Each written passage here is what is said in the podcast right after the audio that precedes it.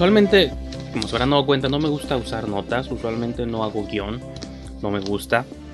Pero en esta ocasión sí hice un montón de notas. Espero que se note. Más bien que no se note, ¿no? Que siga igual de fluido que la mayoría de mis programas previos. Pero es algo que voy a estar intentando. Notas.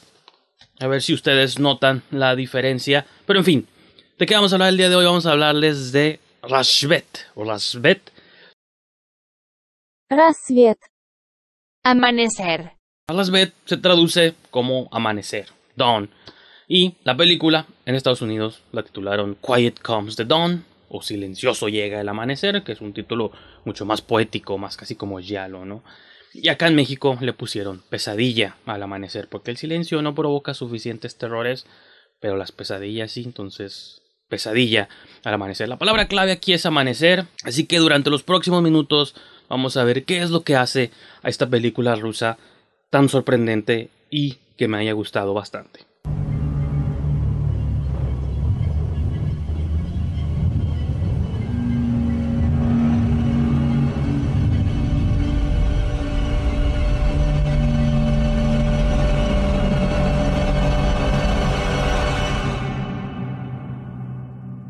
Rashvet es una película del 2019 dirigida por Pavel Sidorov. Eh, creo que es su primer película o su ópera prima. Tiene algunos cortometrajes, lo que alcancé a ver en IMDb. Tiene algunos cortometrajes previos. Esta es su primer movie y protagonizada entre muchos otros nombres que no puedo pronunciar, pero supongo que con que les mencione el nombre de la protagonista es más que suficiente. Alexandra Drozdova, que interpreta a Sveta. Entonces, pues ella es como nuestra protagonista, que vamos a seguir durante toda la película, nuestra especie de Final Girl. Y antes de adentrarme al plot o a la trama de Quiet Comes the Dawn o Pesadilla al amanecer, quiero hablarles un poquito desde toda la ignorancia que tengo a mis espaldas, pero eh, quiero hablar un poco sobre el cine de terror que viene de Rusia. Justo incluso el año pasado vimos unos cuantos ejemplos, tal vez el más eh, tanto popular o llamativo fue Sputnik, una gran película de ciencia ficción, horror espacial, todas estas cosas. Creo que durante los últimos cuatro o cinco años hemos visto un boom en carteleras comerciales, sobre todo, dijo yo hago este programa en México, por si no se dieron cuenta, obviamente, este, que en, creo que las películas de terror rusas son muy populares en nuestras carteleras, y hablo en los tiempos, este, hace, no antes de COVID, usualmente cada ciertos meses, cada cierto tiempo veíamos una movie rosa en cartelera. Tenemos cosas como La Sirena, ¿no? El Lago de los Muertos, La Novia, este, un montón de ejemplos que luego se cuelan, que podíamos ver los pósters protagonizadas por un elenco ruso y usualmente dobladas al español, ¿no? Y es muy curioso como este boom, si se puede hablar boom de películas rusas, creo que se puede hablar de una gran historia, un gran eh, antecedente o no antecedente que el cine ruso carga consigo mismo. Como saben, desde previamente, cuando era Unión Soviética, el cine estaba como muy controlado por el gobierno y podemos encontrar ejemplos de cine fantástico ruso previo a la Unión Soviética o a la disolución de la Unión Soviética. Pero usualmente se entra más al cine de fantasía, fantástico, el fantastic, como cuentos de hadas, como fábulas. Realmente yo no he visto muchas de las películas, he visto muchos clips, podemos encontrar listas en YouTube, en páginas, en blogs, un montón de sitios que nos hablan las películas más icónicas del cine fantástico ruso, que siento que Rusia es un país muy particular porque sus movies siento que usualmente le esquivan a la mayoría de los cinéfilos, creo que eh, y en particular hablando del cine de horror, creo que cuando hablamos de la gran historia del cine de terror es fácil hay ciertos países que siempre sobresalen. Este, Estados Unidos, Inglaterra, Italia, Francia, nos podemos ir a Japón también, ¿no? Y seguimos escarbando, obviamente hay cine español, cine mexicano, cine argentino, como que tenemos nociones de todas las de muchas cinematografías del mundo, en particular en cuestiones de horror Europa y Asia tienen como unas tradiciones muy grandes, pero creo que Rusia siempre ha sido, sigue siendo como un gran misterio sobre cómo funciona. Obviamente tenemos estas ideas externas de cómo nos imaginamos a los rusos, ¿no? Como esta cuestión muy estoica, ¿no? Casi no artística, obviamente son visiones del pasado. En tiempos de TikTok, Instagram y Twitter y todo eso, no más hace falta seguir gente de Rusia para darnos cuenta que la gente, todos viven su vida común como cualquier otro, ¿no? Pero creo que hay una impresión de que es un cine como muy misterioso y por lo mismo las películas últimamente yo me he dado como una pequeña obsesión o fascinación con investigar o indagar un poco más sobre el cine de género ruso en los últimos años, en los últimos quizá como 10, 15 años, es muy famosa esta película que de algún modo puso en el panorama estas posibilidades que fue la de Night Watch de Timur Bekambetov, que luego ahorita Timur ya está en Hollywood haciendo películas y experimentando con la forma. Y de aquí para entonces, ¿no? Está la de tres, está un montón de cosas que han salido últimamente. El único ejemplo quizá clásico es esta película del 67 de V, o V, o Vi, no sé cómo se pronuncia, que creo que es una película súper influencial. Creo que a pesar de que mucha gente no la ha visto, o no sé qué tanta gente la vio durante los 70s u 80s, creo que visualmente o su estética se, se puede sentir su influencia hasta nuestros tiempos, ¿no? O durante como estos booms del género fantástico de los 70s u 80s. Entonces, no sé, es muy interesante. Creo que una de estas cosas que me gustaría hacer, un proyecto como de pasión que me gustaría emprender durante los próximos meses o años, sería casi casi como armar una especie de catálogo de reseñas o de una especie de historia del cine hecho en Rusia en los últimos años o en general la historia o la, la, tradición del cine fantástico en Rusia, porque repito, es algo que usualmente no conocemos y nunca los consideramos dentro de los clásicos, y no es porque no creo que haya habido grandes cineastas haciendo cosas, que han hecho cosas, ya sea la Unión Soviética o después en Rusia, creo que es nomás cosa de que se conozcan. Entonces vienen las cuestiones del lenguaje. Existen versiones este, traducidas tal vez con subtítulos. Seguramente si tienen subtítulos son al inglés o algún otro idioma, al francés, yo qué sé. Entonces está como interesante o no sé ustedes qué opinen como de toda esta área misteriosa, ¿no? Del, del cine fantástico. Y eso es en gran parte. Ahorita en particular les voy a hablar este, como de una película en específico, pero es parte, para mí es parte de como toda esta gran interrogante y toda esta gran exploración que me interesa eh, seguir haciendo durante todo este año, ¿no? Como qué está pasando en Rusia con el cine de género.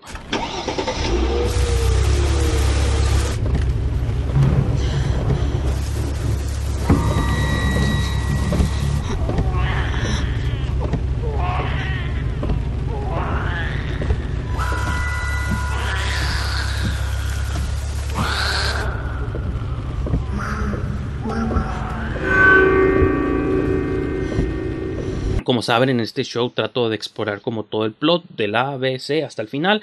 Entonces, pues si no la han visto, seguramente muchas de las sorpresas aquí les van a caer pues de sorpresa, ¿no? Pero pues quiero, quiero platicarles un poco lo que pasa en la movie. Eh, es protagonizada por, como les mencionaba, Alexandra Drozdova, que interpreta a Sveta, es una chica que eh, comienza cuando cumple sus 20 años de edad, ¿no? Que, bueno, mejor regresando como un poquito al preámbulo de la movie, desde que empieza las imágenes o la fotografía creo yo que te atrapa. A mí me atrapó los manejo de los colores, la cinematografía, muy, ya saben, también otra película que fue bastante influencial es Suspiria, ¿no? Por los colores y cuestiones así estéticas. Creo que esta es una movie que desde que empieza con la iluminación en los pasillos y todo, nos damos cuenta como por dónde va el asunto. Tiene una, para hacer una movie, creo yo, de presupuesto moderado, pues tiene una gran cinematografía. Eh, eh, comenzamos con un flashback, un flashback tradicional de película de género. Está una mamá embarazada y su niño, este, que ya camina, están escapando como de un instituto mental o alguna institución, algo por el estilo. Están intentando escapar, pero eh, ahí hay como unas visiones que impiden eh, como la, el escape. Y pues luego ya despierta esta chica Sveta en, en su cama. Resulta que es su cumpleaños número 20 y pues todos sus amigos van a hacerle un party incluido la aparición sorpresa de su hermano.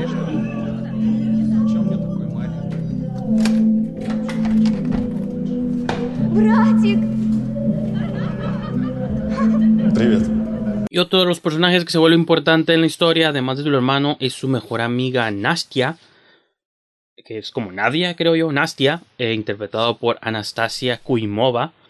Repito, si estoy tasajeando todos estos nombres, si hay alguien ruso allá afuera, disculpen, estoy haciendo lo mejor que se puede. Y una de las maneras más obvias desde el principio, como se demuestra que son grandes amigas, es en la manera que se saludan o se festejan.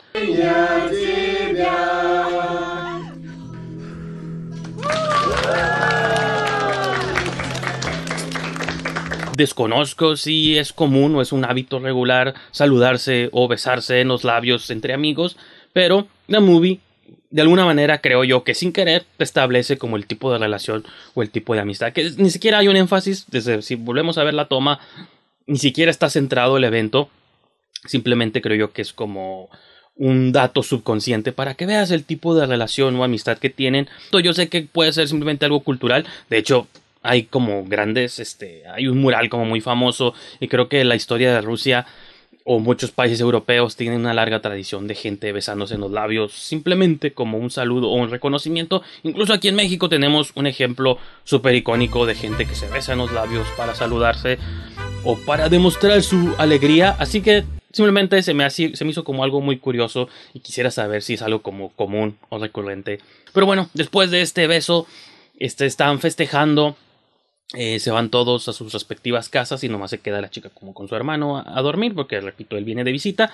Y aquí empezamos a ver los primeros hints de historia no empezamos a atar como los cabos del flashback que significa se supone que cuando eran niños pues obviamente el flashback ya hacemos la asociación.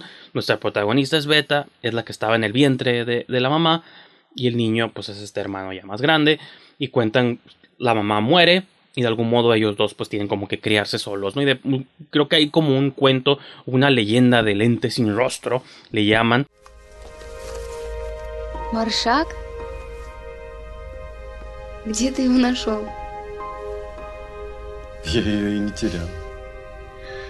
Otro de los momentos como más choqueantes y más fucked up que ocurren un poco ahí medio hereditary, no en lo gráfico, pero como estos twists así que te cambian, estos primeros twists que te cambian el rumbo de la historia, es que la chica está despierta a la mitad de la noche, va caminando, va a su refrigerador a tomarse un vaso de agua o leche o lo que sea, ve que su hermano está parado en la ventana y ella no alcanza como hacer mucho, el hermano se avienta y pum, se muere.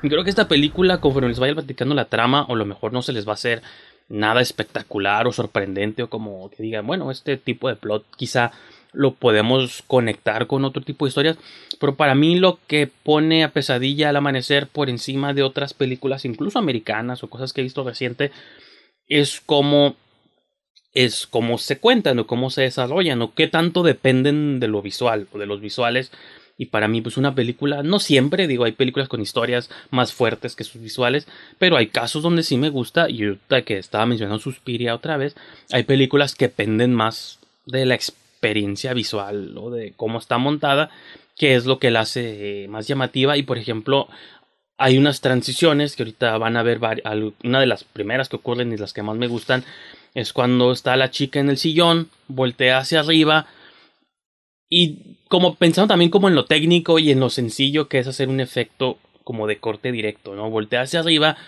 y la toma ya está como contrapicada y ahí vemos como la tumba, ¿no?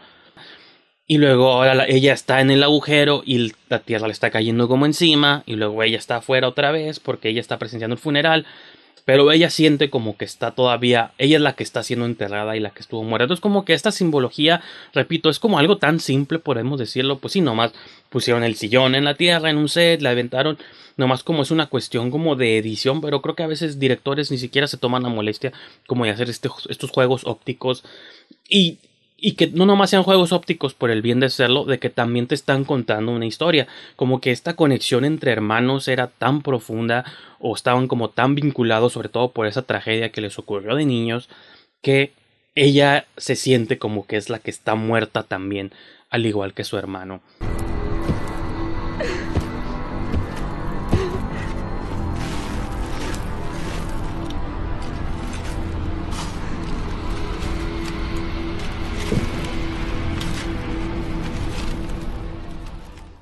Y resulta, pues como saben, este, todos los intendentes, este, codos, como pues el departamento que este chico estaba rentando, pues lo tienen este, que liberar. Тут Антону звонили. Этот, у которого он квартиру снимал. Надо вещи оттуда забрать. Поехали. Y ahí es donde se dan cuenta, mientras están como limpiando o acomodando el, el, departamento, digo, no solo como pues son recuerdos este, trágicos o amargos para la chica, también empieza a descubrir como la siguiente ola o la siguiente tanda de pistas o de evidencias de que el hermano estaba investigando sobre un culto llamado Dawn, creo, Amanecer o Rasbet, incluso tal vez, no sé. Pero el punto es que él estaba obsesionado con llegar al fondo de un culto eh, porque de algún modo lo mejor cree que había una relación entre el culto y lo que le pasó a su madre y como este trauma que tienen ellos sobre el hombre sin rostro, por así decirlo. Entonces como que todos estos, este, estos cabos los empezamos a atar nosotros también como audiencia. Секта «Рассвет» – одна из последних оккультных сект, которая поклонялась безликому демону, обитающему в мире сновидений. Безликий подчиняет себе волю спящего, повелевая его страхами – в его власти убивать людей, а также склонять к убийству или Y суициду. también lo que es importante es que veamos cómo la amiga está incondicional, está todo el tiempo con Sveta.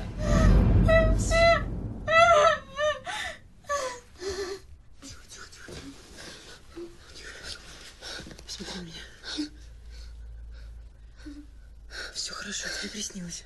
Llega ella, creo que a una laptop que tiene el hermano y empieza a ver un video de un maestro que da lecturas sobre el poder de los sueños y las alucinaciones y los sueños lúcidos y creo que de algún modo este culto llamado Dawn estaban ellos también como muy obsesionados o una de las cosas estas este como esenciales del culto era el poder de los sueños, ¿no? Aquí donde la movie pues nos remite cosas como Pesadilla en la calle del infierno o estas movies que ya tienen que ver con el poder de los sueños, ¿no? De algún modo y más adelante se vuelve como mucho más evidente esta influencia de Elm Street donde y, y, también se vuelve como curioso para nosotros, como interesante. La movie no es tanto como de fantasmas, sino como del poder de la sugestión, este, psicología, este, parapsicología, ¿no? Como todo este rollo. И с самого его основания мы пытались наладить методику лечения при помощи осознанных сновидений. Надеюсь, вы все знаете, что это такое. Да. Una vez que termina la lectura, la lectura, la lección, ella habla con el, doc, con el este, expositor y el expositor le dice que eh, hay un instituto que a las afueras de la ciudad que hace experimentos sobre todo como con los sueños y que si ella está teniendo sueños recurrentes y su hermano antes de fallecer le platicó que él también tenía como sueños, los dos estaban como teniendo ya como sueños bizarros, ¿no? O quizá los habían tenido toda su vida a raíz de lo que, les, lo que le pasó a su madre cuando eran súper niños. Entonces el doctor le dice, eh, pues ve a, este, al instituto, tal fecha, tal día, y pues a ver qué encuentras allá, ¿no? Eh, la amiga, esta otra vez, Nastia, le da raite hasta el instituto. Y es una de las escenas como más cute quizá de la movie. La película no se toma como mucho tiempo para ser humorística, por así decirlo. De algún modo sí se toma como un poquito en serio, pero no, no, no lo veo yo como un problema. Pero como que este diálogo, esta conversación que tienen en el auto, es como una de mis interacciones favoritas o como más cute que tiene la película. Y a la larga, o cuando lleguemos al final de la movie, en retrospectiva entendemos por qué era una de las escenas más cute y también se vuelve como un poco nos rompe un poco los corazones, ¿no? Pero ya, ya llegaremos a eso al final de la movie. Может, ты помолчишь хоть немного? Тут трындишь всю дорогу, прям слова не вставить.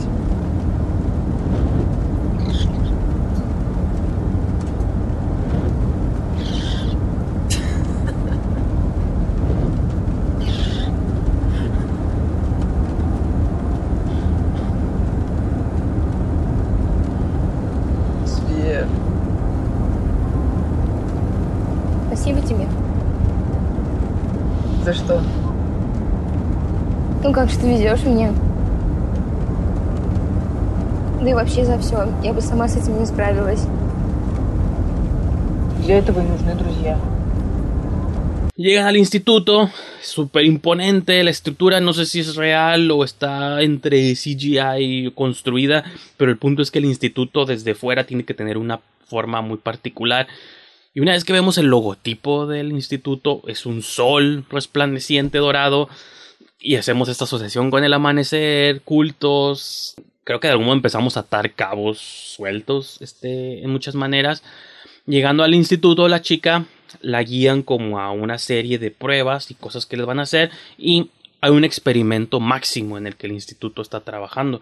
Porque, digo, Sveta quiere, este, el personaje de Drozdova quiere llegar al fondo de los sueños. Y creo que cuando tuvo la conversación con el maestro este que estaba dando la plática, le dice que están experimentando con una nueva forma de, pues sí, como unos experimentos, experimentando con la posibilidad de sueños lúcidos compartidos. No sé, piensen en un Inception, por así decirlo, que se meten a la cabeza de un personaje y dentro de la cabeza del personaje, pues muchos múltiples personajes están viviendo como la misma realidad, a pesar de que es solamente un sueño.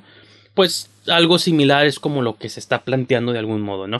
Y hago otra vez esta conexión que yo mencionaba con Pesadilla en la calle del infierno, donde este en Dream Warriors en particular, ¿no? Los más este, jóvenes van a querer que ah, es como New Mutants, ¿no? Señores, este Dream Warriors de los ochentas, esta idea que también todos estos adolescentes tenían sueños compartidos y en los sueños a lo mejor tenían poderes o podían hacer cosas que no podían hacer en la realidad.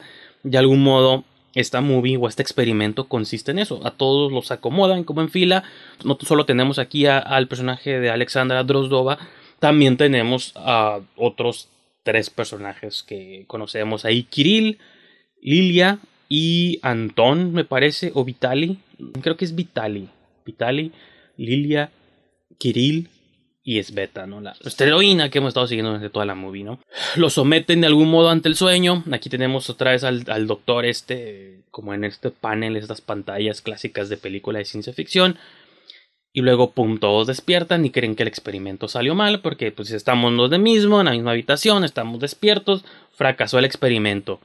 Pero salen del cuarto, yo el instituto estaba vacío, ¿no? Cuando antes pues estaba lleno, había gente en los pasillos caminando, estaba la enfermera esta que lo sometió y todo el rollo, pero el instituto está vacío. Entonces, y digo, hemos visto suficientes películas a lo largo de nuestras vidas para saber que seguramente ya están inducidos, ya están metidos como en el sueño, ¿no? No, no ocupan como, no, no ocupamos como extender el misterio de alguna manera, o se empiezan a dar cuenta poco a poco que, o lo mejor, están atrapados ya en el mundo de los sueños lúcidos y ahora nomás tienen que encontrar la manera como de escapar.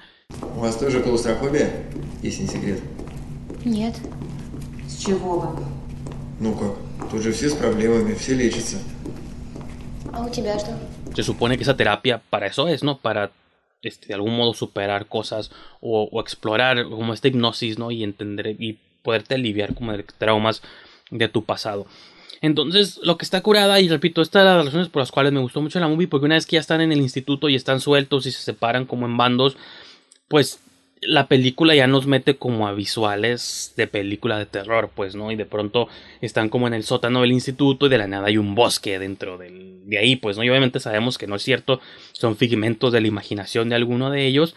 Tenemos, este, zombies también, tenemos como un perro asesino, tenemos como una, este, mujer blandiendo un hacha, este, queriendo matar a los personajes, entonces tenemos como un montón de visuales. La película aquí es donde yo creo que se puede romper para muchos, pero para mí eso es lo que lo hizo como súper emocionante. Porque ya es una lógica de sueño. Es literal, la película nos metió al sueño de alguien o a la pesadilla de alguien, una pesadilla al amanecer. Entonces, pues estamos ya como en una lógica de sueño donde todo lo que vamos a ver durante los próximos veintitantos minutos pues ya no está, ya no tiene ninguna conexión con la realidad. Entonces, que si hay zombies, y si hay monstruos, y si hay como apariciones, brujas, todo este rollo, pues ya nomás eso tiene que ver con esta, con la, la construcción este, mágica o fantástica de la película misma, ¿no? Mamá.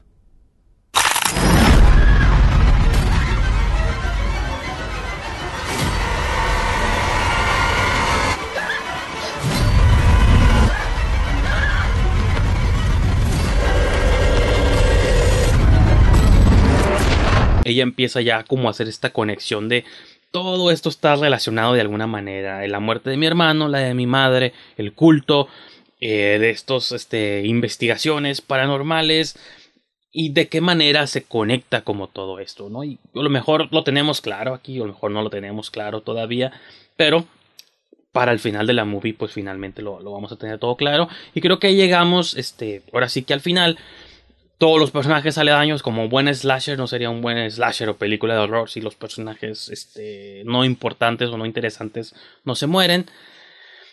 Creo que lo único que queda vivo es Kirill, o hay una, este, entendemos que se sacrifica para salvar a la chica. Es una de las tomas también, uno de los momentos que más me gustaron de la movie, es como este escape final, donde están como con pan por un túnel, o como estos este, túneles de ventilación clásicos de edificios, y se les aparece el sin rostro.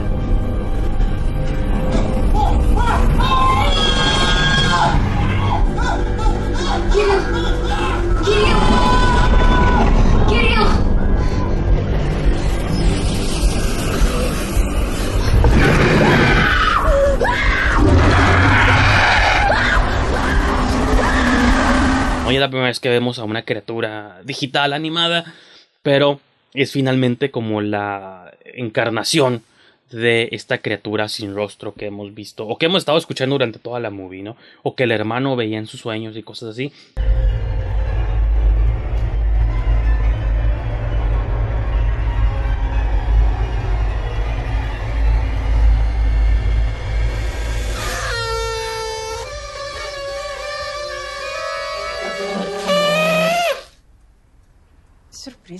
Y, ¡pum!, despierta en el cuarto del sueño.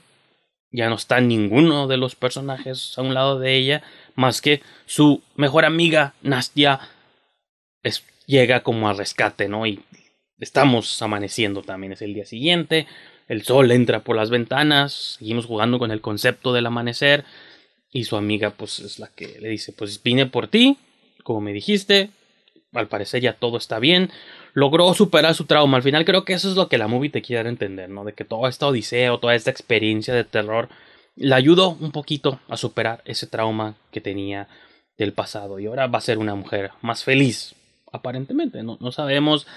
Entonces, pues ya la amiga va por ella, ya se van a subir al carro de regreso a la ciudad. Ahora ella es mucho más libre, pero la amiga dice, ¿sabes qué? Creo que olvidé algo en el instituto, dame unos minutos y nos vemos. La amiga se regresa y nosotros estamos como, hmm, interesante. Y aquí es donde el gran twist o revelación o el momento shocking de la película es cuando nos damos cuenta que la amiga tiene un tatuaje en el brazo, al igual que el doctor, y los dos son parte del culto este del amanecer, y de algún modo esta niña que todavía no nacía en aquellos en el tiempo del flashback es como la respuesta o la elegida o la solución para que el culto avance como un paso más, ¿no? Como la es una especie de elegida, no sé cómo la describen, no me acuerdo cómo la describen, de eso no tomé nota, pero sí este era se supone que llegan a la conclusión de que ella va a ser como la salvación de este gran culto y el breakthrough o como le llaman o como un logro nuevo, una nueva etapa de esta experimentación que han estado hecho como por años ella de algún modo es la llave porque sobrevivió y como que liberó algo. Y regresando a lo que mencionaba de la pesadilla en la calle del infierno, una de las soluciones que llegan en aquella saga de movies para matar a Freddy, de algún modo, es traer a Freddy al mundo de los vivos. Pero igual Insidious, o ha habido otras películas de horror que manejan este concepto, o Poltergeist, ¿no? De que los demonios o los entes diabólicos pueden utilizar a un humano como vehículo para cruzar del mundo, este, pues sí, del plano este, infernal a nuestro plano terrestre, ¿no? Entonces creo que la película de algún modo te quiere entender que ella, que el personaje de Drozdova, este es Beta, va a ser como el portal o el acceso o este vehículo para el del reino de los demonios a nuestro reino y estos estaba, y eran cómplices, ¿no? La amiga y el doctor y todos en el instituto eran cómplices para llegar como esta nueva, esta respuesta. Y pues bueno, eso fue prácticamente Quiet Comes the Dawn, Pesadilla al Amanecer. Una movie que no es difícil de conseguir, creo que está en iTunes o en varias plataformas están, pero también este, es conseguible por múltiples vías y maneras. Los invito mucho a que la vean o que la busquen y que, como lo mencioné al principio, al puro principio del show, indaguemos todos juntos, lo exploremos un poco en el cine de terror ruso, que es un tema que me apasiona y me fascina. Y pues recomiéndenme también algunas películas de horror o de género eh, rusas o no sé, como las películas como más desconocidas de los países que nunca nos imaginaríamos. Creo que eso podría ser una exploración que sin duda me gustaría hacer más aquí en este canal. Gracias por haberme acompañado y pues ya saben, todas las semanas un video de estos nuevos, más los podcasts y cosas habituales que encuentran aquí en el show o aquí en el canal. No, no todo eso tiene su agenda, pero también todos los viernes van a tener una reseña de estas. Así que gracias por haberme acompañado y nos vemos para la próxima. Раз, два, три, четыре. Кто не спит у нас в квартире? Всем на свете нужен сон. Кто не спит, тот выйди вон. Раз, два, три, четыре. Кто не спит у нас в квартире? Всем на свете нужен сон. Кто не спит, тот выйди вон. Раз, два, три, четыре. Кто не спит у нас в квартире? Всем на свете нужен сон. Кто не спит, тот выйди вон. Раз, два, три, четыре. Кто не спит у нас в квартире? Всем на свете нужен сон. Кто не спит, тот выйди вон.